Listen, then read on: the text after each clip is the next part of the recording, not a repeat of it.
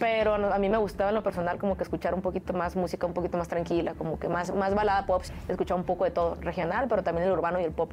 Solo hay dos tipos de género, la música buena y la música mala. Está la música que me gusta y la que no me gusta, y sea rock, sea pop, sea regional, si te gusta, te gusta y no te vas a, no te tienes que poner una camisa nomás, ¿sabes cómo? O sea, te juro, te juro que a mí no me pasó por la cabeza hacer esa canción con el Muñoz. Y cuando me dijo, estaba en el gym haciendo pesos bien tranquilo, y yo me subí a zapatear al, al, depa a decirle a mi mamá que iba a sacarla, porque a mí no me pasaba por la cabeza, pero siento que es como te digo, la magia de dejar que las cosas fluyan y que pasen y, y, la humildad de Dende acercarse a un artista emergente y decirle, oye, grabamos esta canción, o sea, siento que muy pocos artistas hacen eso. Yo cuando empecé en la música no tenía dos pesos para invertirle nada, o sea, literal yo tenía unos audífonos y tenía mi, mi, mi laptop. ¿Y tu play? Y me armé, ay, me armé unas bocinas del 80 que estaban ahí arrumbadas y les pelé el cable y las arreglé y las conecté y con eso empecé a componer. Me acabo de acordar, yo les hablaba a las disqueras. Tengo, les mandaba canciones y no les mandé unos. Que, güey, no tengas miedo a tocar puertas y que te las cierren en la cara. O sea, de 10 puertas que toques, una se tiene que abrir por estadística. Y si no toques de una puerta, pues ahí sí, güey, no esperes a que se te abran, ¿sabes cómo? Y es momento de arrancar la mejor plática, ya se la saben, con puro talento del regional. Ahora nos toca platicar con Michelle Maciel. ¿Quién es? Michelle Maciel. Buena pregunta, pero en este momento, en este día, creo que es una persona muy pasional, sentimental, que le mete muchísimos, muchísimos huevos a lo que hace y que nunca se conforma con uno. Siempre, o sea, yo siempre pienso que siempre se puede obtener el sí. Soy muy familiar y muy dedicado a lo que hago. Me encanta la música, o sea, creo que me siento vivo haciendo lo que estoy haciendo. De Sonora para el mundo. De la rueda para el mundo, sí, de Sonora para el mundo. ¿Qué parte de Sonora, morro? De Obregón, Sonora. Vámonos. Ya aquí de corazón entonces. Sí, sí, sí. Machín. ¿Te gusta el deporte? ¿Te gusta el base? Eh, no, o sea, sí me gusta, pero, pero así de que jugarlo y verlo, creo que soy más fan del fútbol. ¿Qué hacías de morrillo? Porque me imagino que todos andaban en la patineta, en la bicicleta, y tú ya traías en mente andarle pegando recio a la música, ¿no? Pues a los 11 años mi, mamá me regala mi primera guitarra y empiezo como que a moverle. Como que me llamaba la atención todo ese, todo ese rollo. Tenía un Nintendo 10 y ahí tengo todavía las grabaciones de audio donde salía anotando mis canciones, escribiendo las letras. Como que en el Nintendo me descargaba aplicaciones con pianito, ahí le movía. Y también mi mamá me regaló un piano, como que le movía la música, me gustaba. Autodidacta, a ver cómo, cómo aprendía, cómo, cómo sonaba. ¿Y a quién admirabas en aquella época? Digo, por la edad, seguramente el Chaca Sergio Vega traía influencia musical en ti del regional, ¿no? Pero en otros géneros. Creo que Panda y Motel influyeron mucho, mucho en, en, esa, o sea, justo en esa etapa cuando recién empecé a los 11, 12, era escuchar mucho esa música. Y también Alejandro Fernández, o sea, Alejandro Fernández me encanta, yo siempre lo escucho. Ahorita que dices Panda, yo creo que fue uno de los grupos que trascendieron a nivel musical, ¿no? Les pegaron Recio, Machín, que eran plagio de lo que hacían en aquel momento eh, Green Day y otras bandas, ¿no? ¿Tú te considerabas fan Machín de Hueso Colorado de, la música de Panda? Pues la neta, era de la única música que escuchaba, o sea, escuchaba también Sin Bandera, escuchaba todo eso, escuchaba... Eh, Mario Dom y, ¿cómo se llamaba? Camila también, o sea, puras de esas rolas. También escuchaba Gerardo Ortiz, como que el movimiento original que había, el Commander, Calibre 50. O sea, salía a las pedas y de repente tenía amigos arremangados y era pura música jalada, así, cuando estaban los, los, corridos alterados. Ajá, los corridos verdes, ¿no? Que se les llamaron en algún momento. Pero a mí me gustaba en lo personal como que escuchar un poquito más música, un poquito más tranquila, como que más, más balada pop. y Mandera también era muy fan. También de repente el Roxito, Motel, Panda pero todo ese, ese movimiento que estaba en ese entonces, escuchaba un poco de todo, regional, pero también el urbano y el pop. Y todo, toda esa influencia musical se meten a la licuadora del cerebro de, del Michel y, y empiezas a hacer lo tuyo. Qué loco, ¿no? Es que inconscientemente, o sea, imagínate crecer escuchando esa música, escuchas un poco de todo y cuando creces, o sea, dices tú, güey, ay, ¿para dónde agarro? O sea, es que los dos me gustan. los dos géneros, que es el regional y el, y el urbano, digo, güey, no me quiero casar con ninguno porque ¿por qué me tengo que casar si los dos me gustan? Y es que creo que ahorita en la actualidad ya le estamos quitando etiquetas a la música, ¿no? Eh, antes sí estaba bien marcado macizo en los mismos festivales. Era difícil ver que un artista de rock entrara a, un, cartel de regional mexicano, ¿no? E incluso al revés. Yo recuerdo cuando el primer Vive eh, Latino se invitó a una banda de regional mexicano pues los camisas negras se sentían como que estaban invadiendo el espacio y ahora ustedes vienen a cambiar toda esta nueva manera de pensar musicalmente, ¿no? Sí, los artistas ya sacando regional, sacando urbanos, allá ves Bad Bunny con Frontera, eh, se ha visto desde hace cuánto tiene ese movimiento, unos tres años, cuatro, no es mucho, cinco, pero, pero pues ya viene la gente a decir, güey, solo hay dos tipos de géneros, la música buena y la música mala, eso lo dice mi productor, entonces digo yo, pues eso también la gente lo va viendo, ¿no? O sea, está la música que me gusta y la que no me gusta, y sea rock, sea pop, sea regional, si te gusta, te gusta, y no te vas a, no te tienes que poner una camisa nomás, ¿sabes cómo? Me gustó de madre esa definición de música buena y música mala, independientemente de los géneros, ¿no? Pero curiosamente, has pegado 14 madrazos seguiditos, uno tras otro. O sea, le estás pegando a la música buena. ¿Cómo trabajar en eso? ¿Cómo irte por ese camino? Creo que lo más importante en mí al momento de hacer música es conectar con Michelle Maciel. O sea, yo me pongo a pensar, si una canción que no conecta conmigo, es imposible que yo la saque, no puedo hacerlo. Entonces, si me gusta a mí, al momento de yo venderla, al momento de hacer video, al momento de, dar promoción, al momento de pararme en un escenario a, cantar, a cantarla, si yo estoy enamorado, a la gente le puedo transmitir lo que es estar enamorado y lo captan. Pero si no hago algo que me gusta, imagínate cómo me voy a parar enfrente de tantas personas y cómo voy a promocionar algo que no me gusta.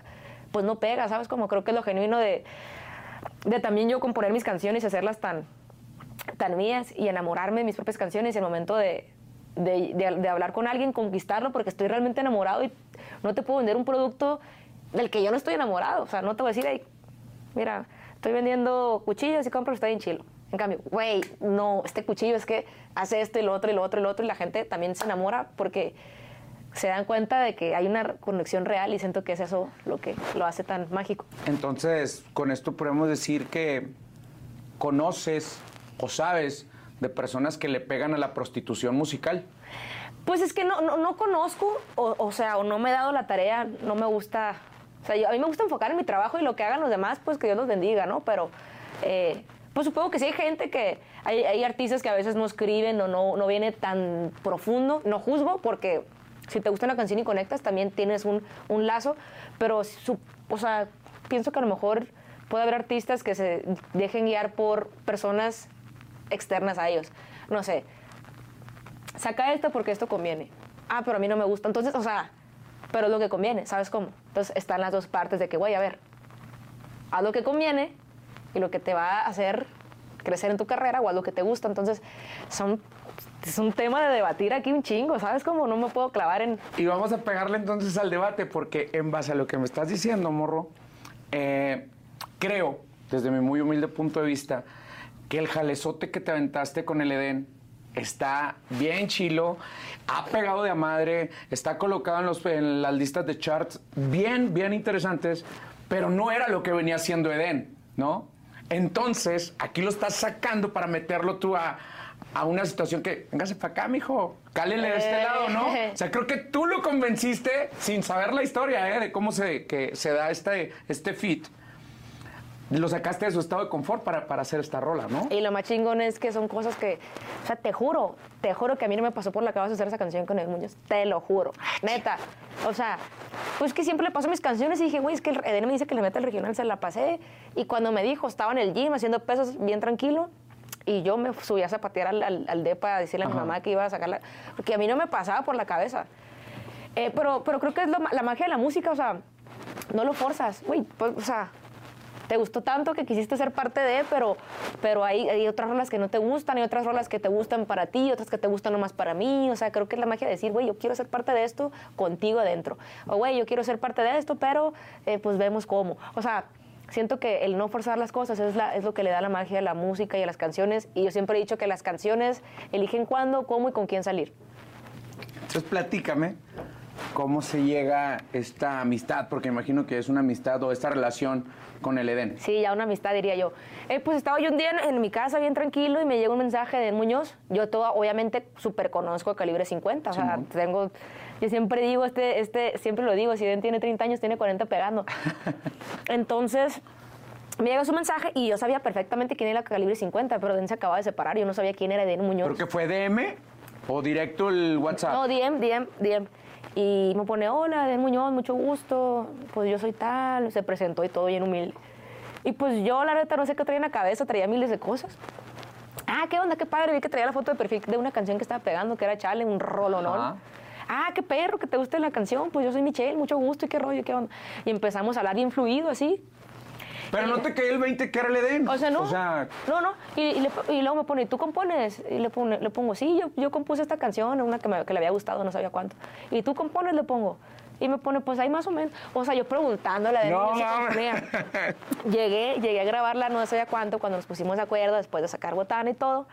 Y llego a su estudio y digo, a la madre, este güey le falta pared para pegar los premios, Grammys, estudios, premios. Y yo, ¿de qué voy a la madre con quién estoy así?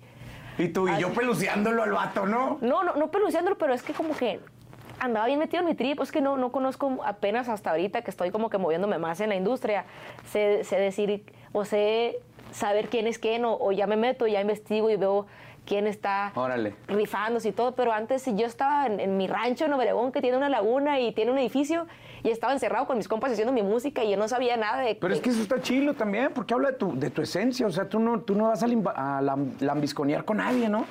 Y eso también se me hizo chilo porque fue como de que, güey, pues es que yo no sabía y, son cosas que no pasan ni en, la pe- ni en las películas. O sea, Eden- no. Eden había salido con Chale y Eden durísimo toda su carrera pegando y de repente que cuando escuché la primera nota de voz que me mandó cantando no sabía cuánto, yo literalmente la escuchaba todos los días así de que, mira mamá, mira, se escucha bien chilo, o sea, como que él metió una magia bien diferente a la canción, pero siento que es como te digo, la magia de dejar que las cosas fluyan y que pasen y, y- y la humildad de Den de acercarse a un artista emergente y decirle, oye, grabamos esta canción, o sea, siento que muy pocos artistas hacen eso. Y ¡ay, ay, ay, ay, ay! Y de ahí para arriba, macizo, ¿no? Sí, sí, es lo que te digo, pues. Ahorita el movimiento belicón está a la orden del día, bien lo dijiste, ¿no? Antes eran corridos verdes y, ha cambiado, ¿no? O sea, desde Camelia la Tejana hasta este pedo. Eh, pero tú le estás cambiando la esencia en cuestiones de letras. A la raza también ya no le, no le gusta levantarse temprano y ponerse a forjar, ¿no? A la raza también le gusta levantarse temprano y enamorar. Exacto. Y eso es lo que estás haciendo muchas veces con, tus con tus letras, ¿no? Sí, creo que, creo que es lo chilo de que, güey, o sea, tienes una hoja en blanco y puedes poner lo que quieras. A a mí hay gente que lo respeto, que le gusta despertarse, que les gusta la peda. Me gusta la peda, pero diferente, ¿sabes? Como me gusta más ser una persona tranquila. Soy muy enamorado y también mucho el desamor. Entonces creo que son mis historias con las que yo tengo que escribir. O sea, a veces te voy a escribir de, de que me fui en una peda o X, pero creo que es lo que te digo, ser transparente y decir, güey, es que yo quiero que la gente sepa esa historia. Por ejemplo, en el, en- en el caso de no sabía cuánto gente llorando y diciendo es que escribiste mi historia tal cual, quién te la contó. Y es como de que, güey, yo solo me preocupé por escribir mi historia y desahogarme. Yo no sabía que la gente iba a conectar tanto con una historia que estaba tan personal y que escribí literalmente hasta las flores que le regalé, escribí que, que nunca fuimos a pasear al perro, escribí que, que yo quería llevarla al súper, o sea, y que luego que haya tanta gente allá afuera conectando con una historia que sea tan personal para mí, que la gente diga, no, para mí también, oye, yo también pasé lo mismo. Y creo que es la magia de las canciones. Entonces no haces rolas, haces trajes a la medida, ¿no? ¡Ay, qué dura, qué dura Ah. eso, que eso que acabas de decir! Trajes a la medida. Es que sí, o sea, por lo que dices, tú hablas de tus vivencias, pero no sabes que estás haciendo trajes a la medida, estás haciendo marcas personalizadas, ¿no? Y la raza, es- eso muchas veces te, te lo agradece, ¿no? Se te han abierto las puertas, creo que sin ir a tocarlas. Acabas de tocar un punto chingón. Es que yo siempre he dicho, a o sea, también se vale tocar puertas. A mí me ha tocado hablarle a artistas directamente y tocarles las puertas y decirle, hola, quiero colaborar contigo y me gusta tu trabajo. Y si me cierran la puerta, estoy totalmente de acuerdo porque, güey, quizás no coincides con la vibra, quizás, no sé, si es negocio, lo ves y no te conviene, lo acepto. Me doy, me doy la oportunidad de ir a tocar la puerta una vez, pero tengo siempre este dicho, voy a tocar la puerta una vez y a la próxima me van a venir a tocar a mí la puerta. Simón. O sea, se vale tocar la puerta, pero no se vale arrastrarse. ¿Sabes cómo, güey? Me gusta lo que haces, si colaboremos, no, no pasa nada. Y yo sigo con lo mío hasta que llegue al punto en el que tú llegues a tocarme la puerta. Y si me sigue gustando lo que haces, con todo el gusto del mundo lo- te, la voy a abrir. ¿Y te han tocado que esa puerta te la cierren la nariz? Sí, sí, sí, sí, sí. O sea, me ha tocado artistas que, que, yo, que yo les hablaba, estaba tratando de, de llamar su atención y que ahora es al revés. ¿Sabes ¿Y cómo? qué? O sea, es, ¿lo ves como karma o lo ves como un desquite o como qué lo ves? Yo, yo creo que no hay que tomarse nada personal. Simplemente te gustaba en ese entonces, te convenía, ¿no? Y simplemente ahora yo estoy en una, en una posición. No me gusta, pues no, no le entro y ya, igual. O sea, no te lo tomes personal. O sea, si nos gustan los dos, hagámoslo y si no, no pasa nada. ¿Sabes cómo? Seguramente durante todo este tiempo que, que llevas, que es que es corto el tiempo, ¿no? O sea, pero la carrera que traes está chida, o sea, ya estás a, a, nivel de, de, los grandes, ¿no? Y no es porque tu trabajo apenas tenga ascendencia, no, ya está a esos niveles y está, está muy chido. Pero me imagino que no dejas de soñar, ¿no? ¿no? Ahorita traes jales bien perros, ¿no? Como dices, como se da con, con el Edén, que, o sea, no le, no le pusiste la la rimbombancia suficiente y eso te abrió la puerta para jalar con él. Qué loco, ¿no? O sea, esas como son cosas que a veces no me explico. Ajá. Pero también tienes el no asegurado, que era lo que decíamos. Sí, pero sabes que yo también antes no estaba tan metido en colaboraciones en el mundo de la música y por eso me lo tomaba tan a ligera. Pero ahorita que ya conozco un poco más, ya tengo nombres que digo, güey, yo quiero colaborar con este, con este, con el otro. Pero creo que es muy bonito también tocar la puerta y cuando te la cierran decir, güey, qué bonito que me cerraron la puerta. O sea, porque si el no ya lo tenía y me quedo con la satisfacción de que toqué la puerta y el día de mañana voy a ser un artista de los primeros lugares a nivel mundial y, y también muy seguramente a mí me va a tocar cerrar puertas y no pasa nada, no te tomes nada personal, ¿sabes cómo? Y es que el, el global, el, play, el playlist global, creo que en esta actualidad está más papita, ¿no? Pero más complicado a la vez. Es más fácil la internacionalización. Por un clic, ¡pum! Ya apareces en un chart del otro lado del charco, en el Gabacho, en Sudamérica. Pero creo que esa conexión que has de tener con la raza, pocos artistas lo tienen. Y tú vas bien chido con eso, o sea, haciendo esos tracks a la medida, como lo decíamos. Sí, o sea, como dices tú, es mucho más fácil y la internacionalización con un TikTok que subas ya chingaste. Pero lo que pasa es que ahora dime cuántos músicos, cuántos artistas hay haciendo TikToks al día y cuántos TikToks son millones al día. Simón. Antes eran cuántos?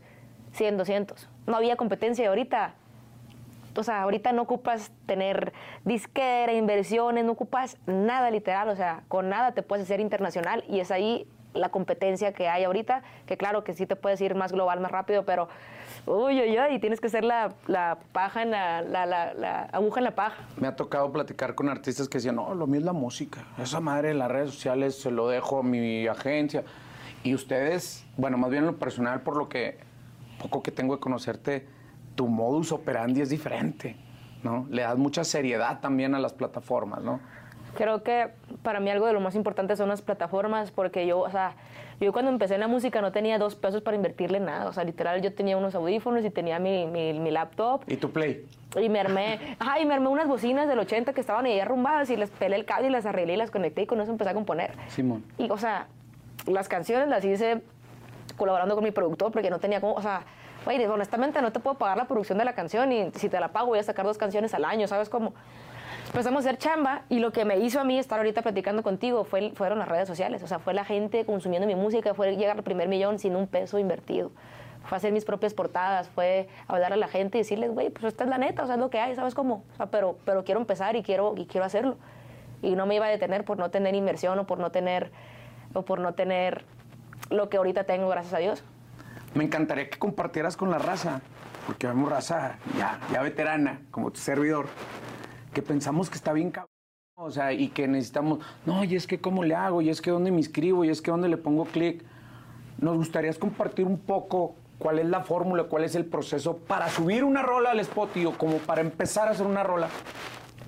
Pues es facilísimo, o sea, buscas en Google distribuidoras, Ah, bueno, pues ahí ves. Hay unas que son gratis, que te cobran un porcentaje, hay otras que te cobran algo anual.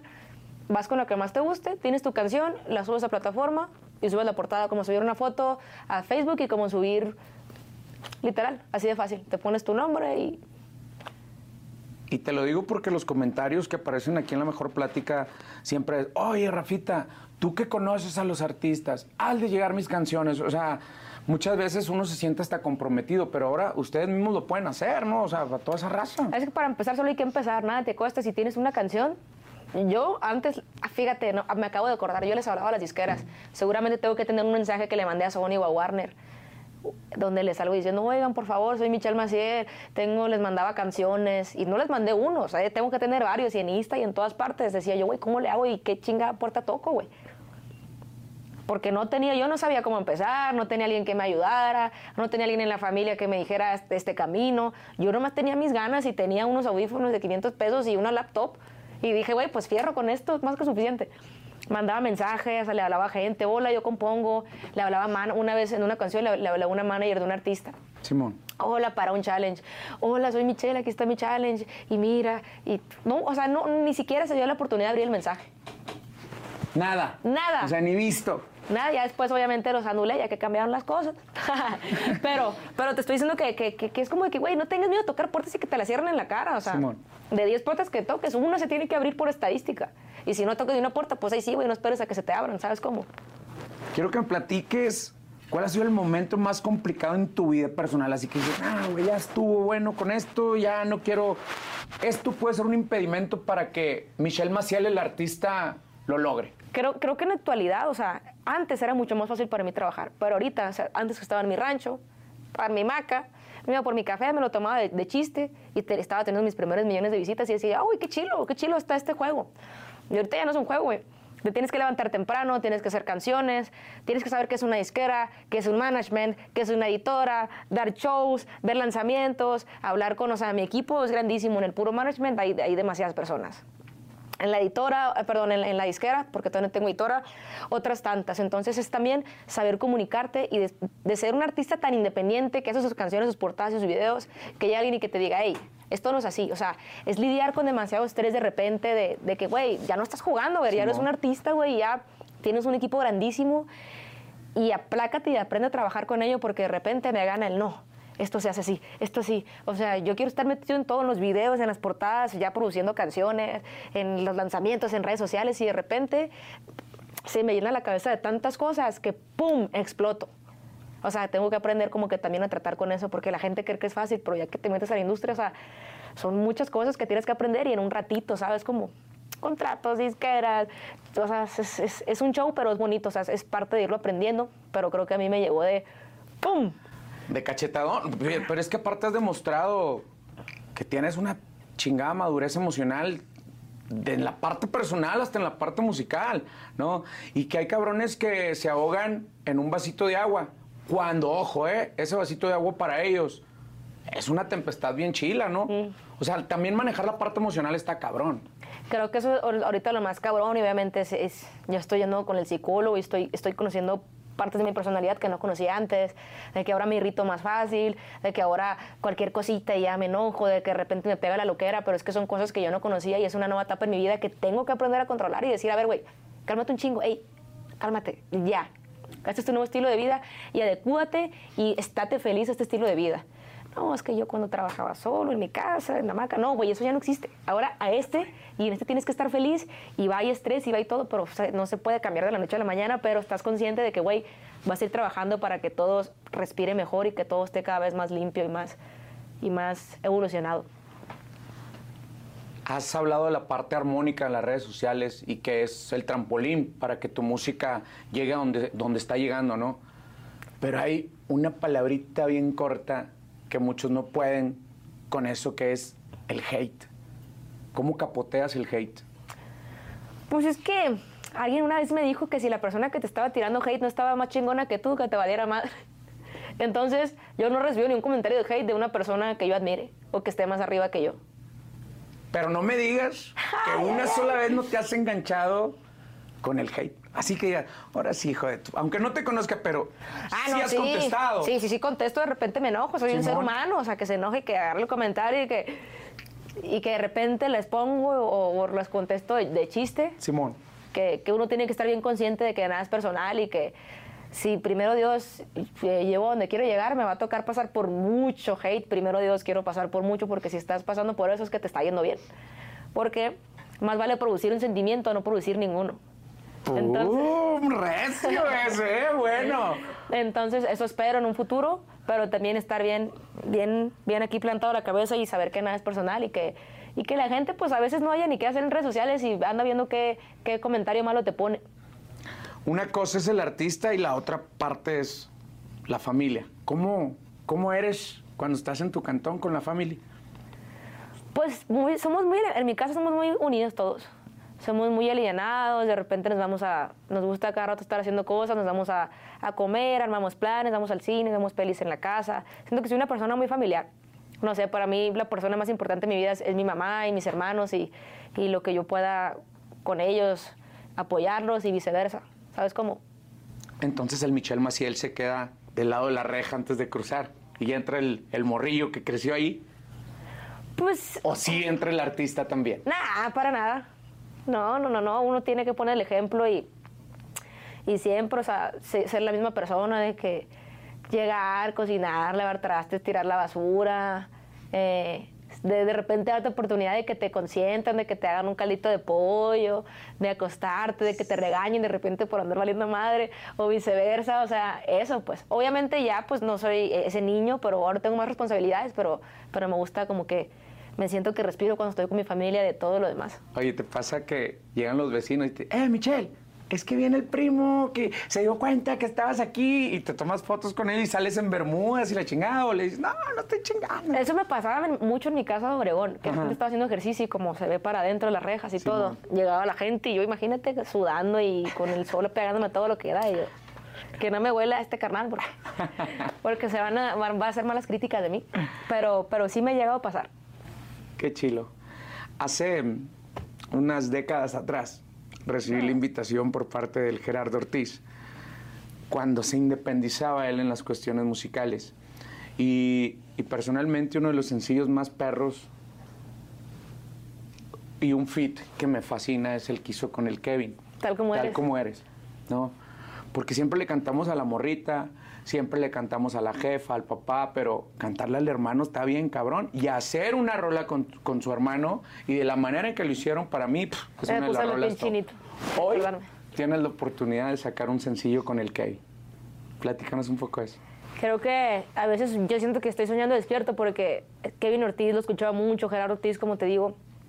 Y de repente ver gente que admiras tú y que la ves tan lejana y te dices, güey, algún día yo quiero ser como él, algún día admirarlos. Y de repente que estén pasando este tipo de cosas, uno dice, güey, algo estoy haciendo bien porque estoy rodeado de la gente que admiraba, que crecí admirando y ahora ellos también me admiran a mí. O sea, son cosas que uno dice, wow, o sea, siento que estoy soñando a veces.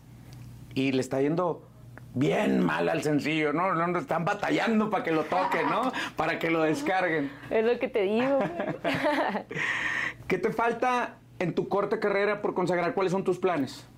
Creo que por lo pronto hacer buena música, o sea, no sé si el día de mañana me va a pegar la ondea de voy a hacer un urbano, un urbano regional, no sé, solo quiero que sea buena música, solo quiero, o sea, soy una persona que mi equipo te lo va a confirmar, todo el tiempo estoy de que, hey, ya está, estoy listo, bueno, y lo de mañana, no sabemos qué pasa, bueno, y lo de pasado, o sea, todo el tiempo estoy, hey, hey, hey, cierran el ojo y, hey, no se duerma, Uy, pero ya te hice el trabajo de, no, lo Aguante. que sigue, lo que sigue, lo- o sea, todo el tiempo estoy dándole lata a todo el mundo y trayéndoles de loco, de que, güey, ¿qué pasa con esta canción y con otra? O sea, quiero, quiero no dejar de hacer música hasta encontrar en su totalidad a Michelle Maciel, que creo que estoy camino a, pero todavía no siento que he encontrado un de aquí soy, porque me encanta el urbano y me encanta el regional, y por ejemplo CCC tiene una vibra que no me da el tatú, una canción mía. Simón. Pero imagínate que encuentre una que me dé la vibra del tatú y de CCC y unirla y decir, este es Michelle Maciel, o sea, no sé, no sé, quiero, quiero seguir calándole y seguir probando. Qué bueno que mencionaste el nombre de los temas, porque también piratas, también piratas los, lo- los temas. ¿Cómo, ¿Cómo decir? Esta rola se va a llamar Tatú. Pues que tenía había una morra que, que tenía un tatuaje y entonces yo la empecé a hacer de cura y el, el coro dice quiero que me enseñes el tatú. O sea, y es como de que, güey, es el tatú, pues. es el- Y no sé. listo, así se va a llamar Tatú. Ujú. Sí, ¿Qué significa triple C? casa, carro y chofer. Casa, carro y chofer. Ahí está, descifró el enigma para toda la raza. Que, eh, pregúntale qué significa CCC, ¿no? Porque cada quien le pone el significado que sea, ¿no? Morro, muchísimas gracias por esta plática, porque le estás quitando las etiquetas a la música, como bien lo dijiste, ¿no? Y espero que no también- eres un artista romántico, no eres un artista alterado, no eres un artista regional, no eres un artista, artista pop ni urbano. O sea, la mezcla está contigo y ahí está el resultado musical. ¡Wow! ¿No? Y es lo que en un futuro también me gustaría quitarle las etiquetas a los géneros y la música. ¿Sabes cómo? Ja, Ahí vamos, ahí vamos. Creo que mi música me define también mucho a mí, que a mí me gusta de- decir, güey, sin etiquetas, soy Michelle Maciel. ¿Y mi música qué es, güey? Es Michelle Maciel. ¿Sabes? O sea, sin etiquetas. Si te gusta, qué chingón, y si no, pues ojalá que algún día sí te guste. Chingón. Señores y señores, aquí a la mejor plática, este gran talento, él es Michel Maciel. Gracias, gracias.